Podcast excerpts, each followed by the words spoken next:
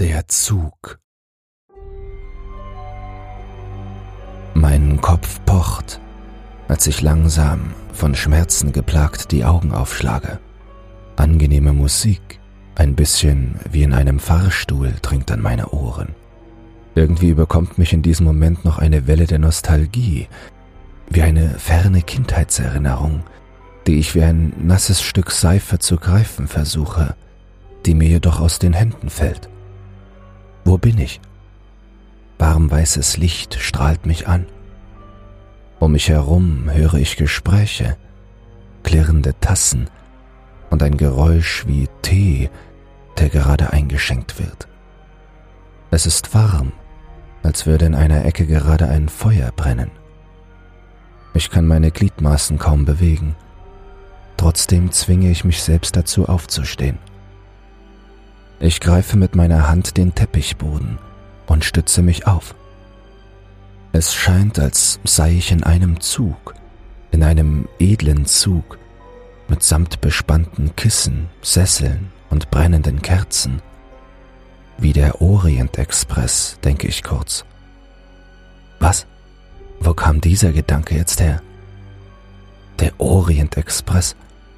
Bin ich schon einmal da gewesen? Ich fasse mir an den Kopf. Alles ist etwas unscharf und dreht sich. Ich kann mich beim besten Willen nicht daran erinnern, wie ich hierher gekommen bin. Ich versuche, mich an irgendetwas zu erinnern. Doch da ist nur ein klaffendes Loch, wo sonst meine Erinnerungen residieren würden. Was ist mein Name? Ich weiß es nicht. Auch kann ich nicht sagen, ob ich männlich oder weiblich bin. Mein Alter, keine Ahnung. Da ist einfach nichts in meinem Kopf. Keine innere Stimme, die versuchen würde, mir zu helfen. Keine Speicherdaten. Erst ein Blick an mir herunter verrät mir, dass ich ein Mann sein muss. Um die 30 Jahre alt.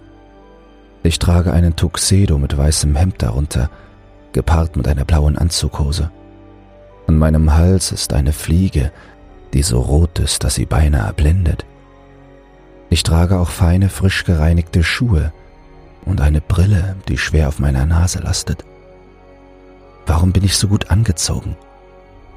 Vorsichtig ziehe ich die Brille herunter und sofort wird alles scharf, wie Milchglas, das zerschmettert wird und die Welt dahinter preisgibt. Tatsächlich bin ich in einem Zugabteil. Genauer gesagt stehe ich in einer Ecke, versteckt hinter einer Topfpflanze, deren große Blätter mir im Gesicht hängen. Die Fenster sind mit lichtundurchlässigen Gardinen verschlossen.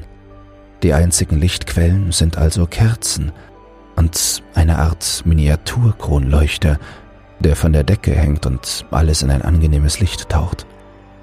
Ich mache ein paar Schritte nach vorne und sehe nun, dass ich nicht alleine bin. Einige ältere Leute sitzen vor mir in Sesseln, diesen tiefen Luxussesseln, in denen man versinkt. Sie reden oder spielen Karten. Eine Frau, die hier zu arbeiten scheint, eine Kellnerin, schenkt gerade einem lachenden Pärchen etwas streng riechenden Tee ein, der mich die Nase rümpfen lässt. Die beiden stoßen an und beginnen damit an dem dampfend heißen Tee zu schlürfen. Rund um einen Tisch herum sitzen ein paar Männer und spielen Karten. Einer der Männer, ein älterer Herr mit Zylinder, spielt gerade seine letzte Karte und jubelt kurz auf, bevor er sich bei den Umliegenden schnell entschuldigt. Seine Kameraden werfen die Karten vor sich auf den Tisch und stöhnen laut auf. Ich war so kurz davor, Rainer. So kurz davor zu gewinnen, schimpft einer der Männer mit Fischerhut und geflochtenem Bart. Instinktiv fasse ich mir selbst ins Gesicht und an den Kopf. Mein Gesicht ist glatt, auch nach Haaren auf meinem Kopf suche ich vergeblich. Ja, ja, Günther, das sagst du jedes Mal, ruft der Gewinner und alle lachen. Die Stimmung scheint ausgelassen, doch es wirkt irgendwie auch falsch. Allein schon dieser Mann im Fischerhut passt irgendwie nicht ins Bild. Mit seinem Bart, der aussieht, als sei er direkt der nordischen Mythologie entsprungen und würde gleich mit ausgestreckter Hand und von Donner begleitet seinen treuen Hammer rufen. Nächste Runde? fragt ein noch viel älterer Herr mit zitternder Stimme, der anschließend unter Jubel damit beginnt, die Karten kunstvoll neu zu mischen und wie an einer Bar durch die Luft zu werfen. Das hier musste eine Art Vergnügungswaggon sein, da auch in einer anderen Ecke zwei Frauen gemeinsam Mikado spielen. Die Frau, die gerade am Zug ist, eine ältere Dame in weinrotem Kleid, bringt letztendlich das gesamte Konstrukt zum Einsturz, während die andere gebannt zusieht. Ich nähere mich nach kurzer Überlegzeit dem Tisch mit den Kartenspielern, die mich erst bemerken, als ich kurz vor ihnen stehe. Ein glatzköpfiger, breit gebauter Mann im Anzug grinst mich bereits an. Junger Mann, junger Mann, setz dich an Tisch mit uns. Mit mir und meinen Kollegen. Das machen Spaß, ruft er mir mit starkem russischen Akzent und fraglicher Grammatik zu und winkt dabei wie wild mit beiden Händen. Ivan, verschreck den Jungen doch nicht. Sieh ihn dir nur mal an. Mischt der Mann namens Rainer jetzt mit, schaut mir jedoch direkt in die Augen. Aber ja, setz dich doch bitte. Jeder ist bei uns willkommen. Unruhig tippele ich von einem Fuß auf den anderen. Die Männer scheinen ja ganz nett zu sein, doch ich muss herausfinden, was hier abgeht. Ähm, ja, beginne ich stotternd. Ich erkenne meine eigene Stimme nicht wieder. Rau ist sie. Doch, wenn ich fragen darf, wo bin ich hier eigentlich? Die ganze Runde beginnt grünend zu lachen und zu schniefen, als habe ich etwas gar Abwegiges oder Lustiges gesagt. Sie kriegen sich gar nicht wieder ein und ich lache einmal kurz mit auf, um nicht einfach dumm dazustehen. Ivan, der am lautesten lachte, haut laut auf den Tisch. Mein Junge, das müssen wir wohl alle selbst herausfinden, nicht wahr? lacht er und knufft seinem Sitznachbarn, der aussieht wie ein Seemann, leicht in die Seite. Ja, ähm, da haben Sie wohl recht,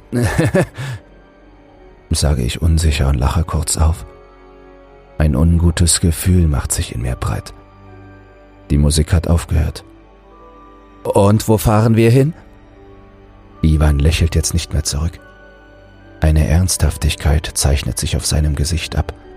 Auch die anderen lachen nicht mehr, sondern gehen wieder ihren Spielen nach, als sei nichts gewesen. Die Musik läuft wieder. Immer weiter, mein Junge. Immer weiter. Das ist kein Witz, das begreife ich in diesem Moment. Der Seemann, dessen Augen irgendwie milchig wirken, pflichtet ihm leicht nickend bei, bevor er sich auch wieder auf seine Karten konzentriert. Gut, ähm. Na dann. Ich räuspere mich. Viel Spaß euch noch. Ivan rückt keinen Zentimeter nach vorne, um mich vorbeizulassen. Der Zylinderträger erhebt das Wort. Wir meinen es ernst. Bleib hier, bis wir an unserem Ziel angelangt sind. Hier ist es doch schön, findest du nicht auch? Vielleicht, wenn ich wüsste, was das Ziel ist. Ja, klar doch. Ich muss mal auf Toilette. Was für eine dreiste Lüge. Das kann ich doch besser, denke ich. Oder vielleicht auch nicht, wer weiß. Zylinder, wie ich ihn unterbewusst getauft habe, da ich seinen Namen schon wieder vergessen habe, zeigt jetzt mit seinem knorrigen Finger auf die Tür, die in den nächsten Waggon führt. Viel Glück, sagt er nur monoton, also quetsche ich mich an der Gesellschaft vorbei und schiebe die quietschende Tür auf. Viel Glück. Was hat er denn damit gemeint? Ich befinde mich nun in einem Schlafabteil. Das Dekor ist ähnlich zu dem letzten, nur ist es stockdunkel. Auch hier sind die Fenster zugezogen. Wohin fährt dieser Zug denn jetzt? Abrupt reiße ich die Gardinen herunter und sehe einen Wald. Die großen Tannen ziehen nur so an mir vorbei. Moment, steht da jemand? Ganz kurz sehe ich eine große Silhouette, die im Wald steht. Sie ist riesig und scheint Flügel zu haben. Zeigt sie etwa auf mich? Doch der Zug ist zu schnell und ich verliere sie sofort wieder aus den Augen. War das ein Vogel gewesen? Eine große Eule? Ein lautes Schnarchen reißt mich aus den Gedanken und holt mich zurück in die Gegenwart. Vielleicht sollte ich zum Zugführer. Ja, das ist eine gute Idee, beschließe ich und gehe weiter nach vorne. Anders als die erste ist die zweite Kabine nicht abgedunkelt und so kann ich hineinsehen. Der Mann darin sitzt aufrecht in der Dunkelheit und schaut mir direkt in die Augen. Das Licht flackert kurz und für den Bruchteil einer Sekunde sah es so aus, als träge er ein Stethoskop um den Hals. Ich wende meinen Blick sofort ab und gehe weiter. Irgendetwas stimmt hier ganz und gar nicht. Froh bin ich also, als ich durch die Tür das Licht des nächsten Abteils erblicke. Hektisch öffne ich die Tür und stehe in dem Spieleraum. Dieselbe Musik wie eben schon dringt an meine Ohren. Doch sie klingt nicht richtig, als würde der Musiker absichtlich Töne vertauschen, was sie etwas seltsam Beunruhigendes verlieh. Dieselben Menschen sitzen in dem Waggon, die Männer, die beiden Frauen und die Kellnerin. Was geht hier vor sich? Doch auch der Waggon selbst ist anders. Oder bilde ich mir das nur ein? Ich meine, es ist eindeutig derselbe, doch die Teppiche sind dreckig, die Bezüge auf den Sesseln zerrissen und die Lampe schwankt gefährlich hin und her. Von den Wänden blättert die Farbe in Blasen ab und enthüllt eine Schicht aus Schimmel und Pilzen darunter. Der ganze Ort ist am Verrotten. Ich trete etwas näher heran. Die Kellnerin schenkt gerade Tee ein, der mit einer seltsamen Konsistenz und nach Abfluss und Tod riechend über den Tassenrand fließt. Doch sie verharrt einfach so, so dass das Gebräu, das scheinbar nicht leer wird, auf den Boden fließt und eine kleine Pfütze bildet. Die Männer, die Karten spielen, schreien durch den Raum und reden wild durcheinander. Die Stimmung ist ganz anders, wie eine Höllenversion des Times Square. Schon wieder. Wo kommen diese Gedanken her? Du Bastard! höre ich den Seemann rufen, der gerade seine Karten auf den Tisch knallt. Seine Klamotten, wie auch die der anderen, sind unordentlich. Die Bärte scheinen nicht mehr wirklich gepflegt. Der Mann mit dem Fischerhut hält etwas in die Luft, das auf den ersten Blick aussieht wie ein Joker. Doch als ich näher hinschaue, sieht es aus wie die Visitenkarte eines Arztes. Was? Bevor ich allerdings einen besseren Blick erhaschen kann, ist die Karte schon wieder in das Deck gemischt. Ich wusste doch, dass ich so gewinne, du absolutes Stück Scheiße, grölt er und spuckt dem Seemann bei jedem Wort ins Gesicht. In dem Moment fällt mir etwas auf. Ist das ein lebender Wurm an seinem Fischerhut? Tatsächlich. An einem Haken aufgespießt, windet sich an dem Hut des Mannes ein noch lebender Regenwurm hin und her. Plötzlich greift der Mann ruckartig an seinen Hut, reißt den Wurm gewaltvoll herunter und schiebt ihn sich in den Mund. Ein Stück des Wurms bleibt in seinem Bart hängen. Unwillentlich stoße ich auf und mir wird übel. Ich weiche zurück und möchte zurück in das Schlafabteil. Doch die Tür ist verschwunden. Da ist nur noch eine Wand mit einem Plakat. Das St. Mudel Hospital sucht dich. Wo bist du? steht darauf neben einem Krankenhaus und einem Finger, der auf mich zeigt, geschrieben. Seltsamer Weg, eine Annonce zu machen, denke ich, und frage mich auch, was das hier zu suchen hat. Selbst auf diesem Zug, auf dem nichts stimmt, wirkte es sehr fehl am Platz. Gleichzeitig überlege ich auch, ob ich diesen Namen schon einmal gehört habe. Irgendetwas sagt mir, dass ich ihn kenne, doch da ist weiterhin nur diese Leere in meinem Kopf. Eine kräftige Hand packt mich an den Schultern. Ey, hier ist ja unser verlorener Mann, schreit mir die Stimme von Zylinder ins Ohr. Der kräftig gebaute Mann dreht seinen Kopf zu mir um und schaut mir direkt in die Augen. Ganz kurz ändern sich seine Augen, seine Gesichtszüge verziehen sich seltsam, und ich schaue einem anderen Menschen ins Gesicht. Komm zurück zu mir. Zurück zu uns. Bitte. Wir vermissen dich, sagt er und küsst mich auf die Stirn. Seine Stimme schneidet direkt in mein Herz. Ich kenne sie. Ich liebe sie. Doch noch immer weiß ich nicht, wem sie gehört. Dann wie der Assistent eines Magiers, der aus Hypnose zurückgeholt wird, verändern sich seine Augen wieder und ich schaue in Zylinders grobe Gesichtszüge. Ich meine, ein neuer Spieler für uns, brüllt er und zerrt mich ruppig an den Tisch. Ich habe eine Idee für neues Spiel, ruft Ivan in die Runde und zieht ein Messer aus seiner Tasche. Kein normales Messer, ein Skalpell, noch immer in seiner Hygieneverpackung.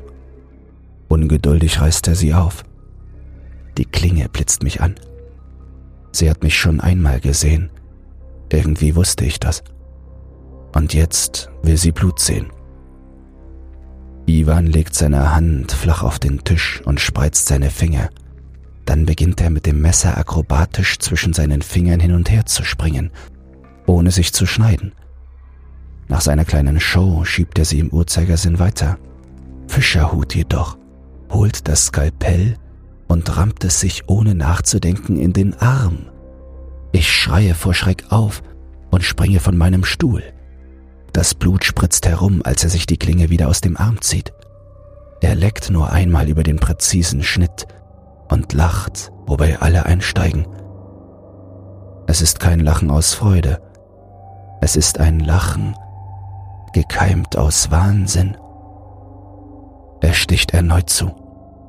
Wieder und wieder hackt er sich durch die Adern und Venen an seinem Arm, der wie eine Fontäne Blut herumspritzt. Etwas davon landet in meinem Auge. Es brennt wie Feuer. Während sie alle lachen und das Blut aus Fischerhuts Arm pulsierend läuft, schält sich aus der Ecke eine Gestalt. Eine riesige, schattenhafte Gestalt mit Flügeln, ohne feste Form. Es scheint, als sei sie aus Wasser. Faustgroße Stücke fallen von ihr ab, nur um sich an anderer Stelle wieder mit dem schwarzen Körper zu verbinden. Sie hebt etwas hoch, das aussieht wie eine Sense, während Fischerhuts Augen sich langsam schließen, bevor er zeitgleich mit einem Schnitt der Sense zusammenbricht und nicht mehr aufsteht. Mit Schrecken weite ich die Augen, der kalte Angstschweiß läuft mir die Schläfen herunter, doch die Gestalt ist wieder verschwunden. Du bist der Nächste, sagt eine weibliche ältere Stimme. Ich wirbele herum. Eine der Mikado-Frauen sieht mich direkt an. Sie trägt jetzt einen Krankenhauskittel. Die andere Frau nickt bestätigend. Seine Kondition hat sich verschlechtert, flüstert sie der Älteren betroffen ins Ohr, der eine einzelne Träne die Wange hinabläuft. Du rennst schon zu lange, viel zu lange. Ein Piepen. Noch eines. Noch eines. Piepen im Rhythmus eines Herzschlages. Piep, piep, piep. Es wird immer lauter. Es ist in meinem Kopf, doch dann. Ein lautes Klirren ertönt vor mir. Zylinder zieht gerade das Messer aus der verkrampften, leblosen Hand neben ihm, indem er ihr knackend sämtliche Finger bricht und legt es nach getaner Arbeit vor mich auf den Tisch. Jedes Paar Augen in diesem Raum ruht auf mir. Beende es! Alle fallen sie in einen Sprechchor ein und wiederholen nur noch diese beiden Worte. Ich hebe die Klinge vorsichtig auf und sofort spüre ich eine kalte Präsenz um mich herum. Es ist der Schatten. Ich werfe das Messer weg und drehe mich ruckartig um. Nichts. Langsam stehe ich auf und gehe Richtung Tür. Niemand will mich aufhalten.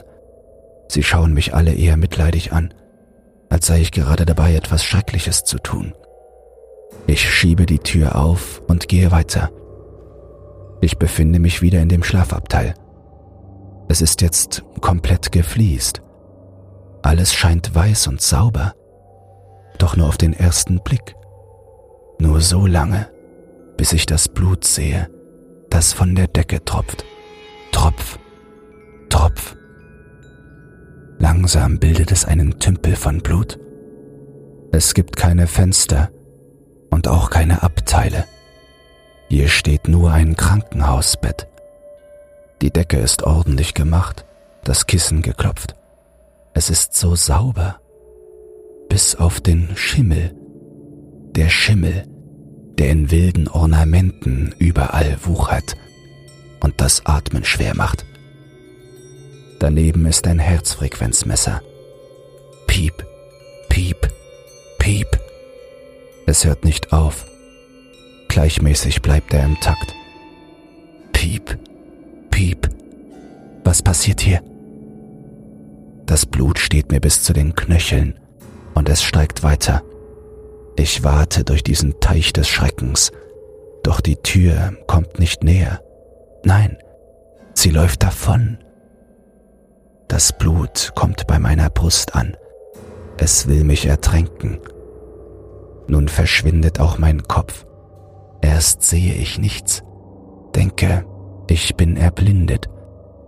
Doch da ist eine Farbe. Rot. Nur rot überall.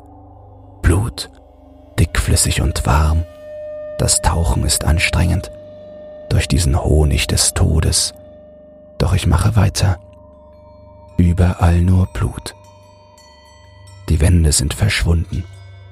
Die Welt ist ein rotes Meer und ich bin der Fisch, der auf der Flucht vor dem Hai davon schwimmt. Die Frage ist nur, was ist der Hai? Weiter, immer weiter nach vorne ist das da vorne ein Licht. Ich strecke meine Hand aus. Ich muss das Licht berühren. Aber es weicht zurück. Nein, komm zurück, will ich rufen. Doch mir entweicht nur die letzte Luft in meiner Lunge, in einem endlosen Strudel aus Blasen. Ich nutze all meine Kraft. Nur noch ein Stück. Hab ich dich.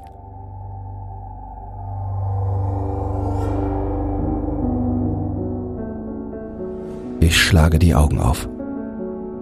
Sofort blendet mich grelles, kaltweißes Licht. Ich rieche Desinfektionsmittel und höre, wie wohlriechender Früchtetee eingeschenkt wird.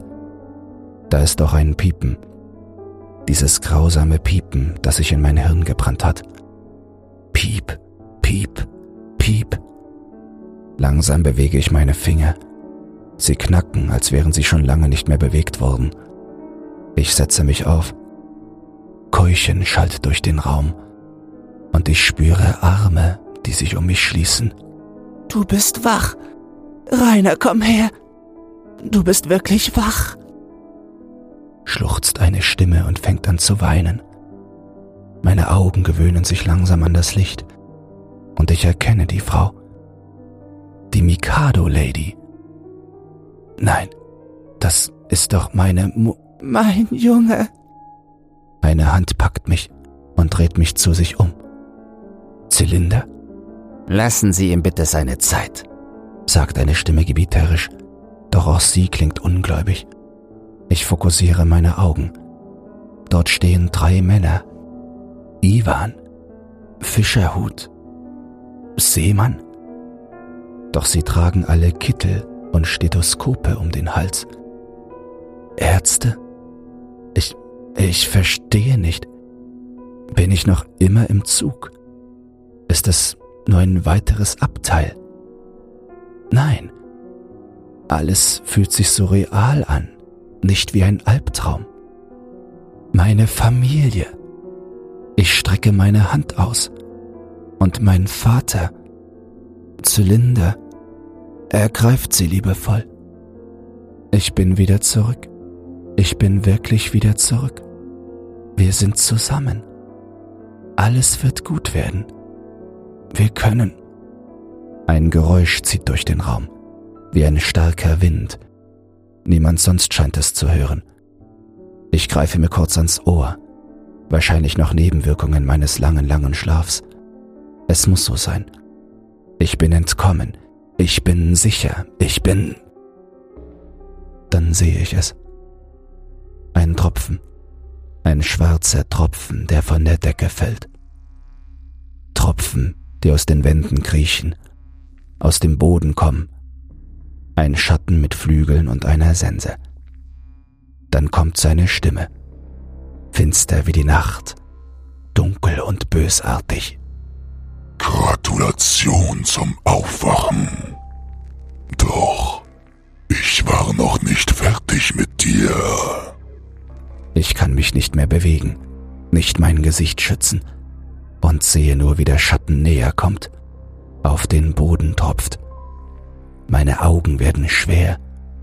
Nein, ich will nicht gehen. Der Schatten greift meine Hand. Er ist kalt und fühlt sich nass an. Meine Hand scheint durch die bloße Berührung zu erfrieren. Dann zieht er mich mit sich. Mein Geist schwindet, während mein Körper zurückbleibt, unter den Schreien meiner Eltern. Ich bin wieder im Zug. Das Abteil ist leer, keine Einrichtung, keine Menschen, nur die Musik, verzogen und verstörend durchzieht den Raum wie eine Warnung. Warum geschieht das mit mir? Ich breche auf dem Boden zusammen. Die Erinnerung an meine Eltern entgleitet mir schon wieder, als sei sie nie dagewesen. Nein! schreie ich. Doch kurz darauf weiß ich schon nicht mehr, wofür ich geschrien habe. Mein Kopf fühlt sich an wie mit Watte gefüllt. Ich taumele nach vorne und reiße in einer Bewegung die Gardinen herunter. Draußen ist es dunkel. Die pure Finsternis umhüllt den Zug. Doch in der Ferne sehe ich ein schwaches Licht, das eine seltsame Energie ausstrahlt.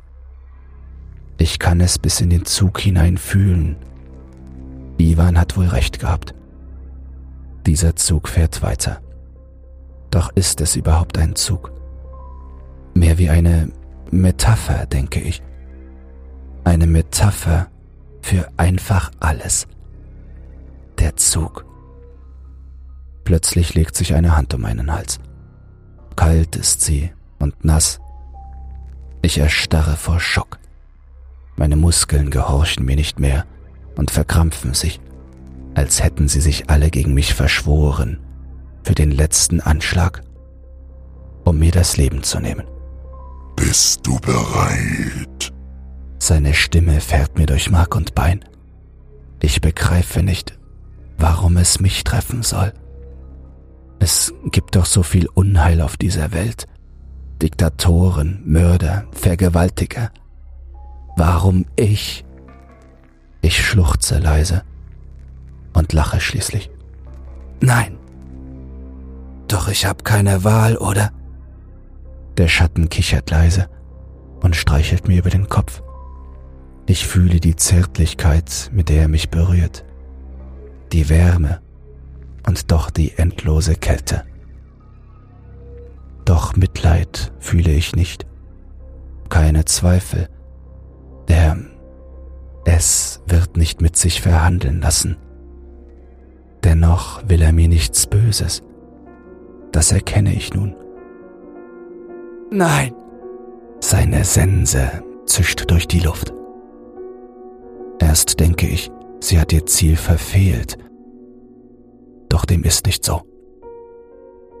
Kein Schmerz, nur Erlösung. Mein Geist ist jetzt endlich frei.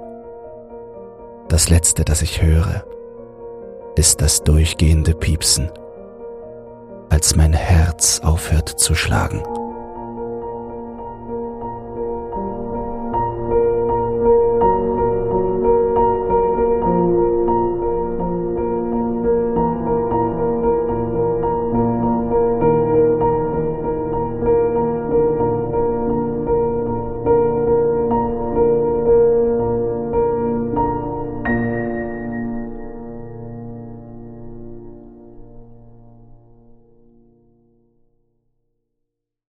Neuigkeiten. Creepypasta zum Einschlafen ist für den Publikumspreis beim Deutschen Podcastpreis nominiert. Wenn du meine Arbeit zu schätzen weißt und mit nur zwei Klicks an der positiven Entwicklung des Podcasts beteiligt sein willst, dann würde es mich sehr freuen, wenn du für mich abstimmen würdest. In den Show Notes findest du einen Link zur Abstimmung.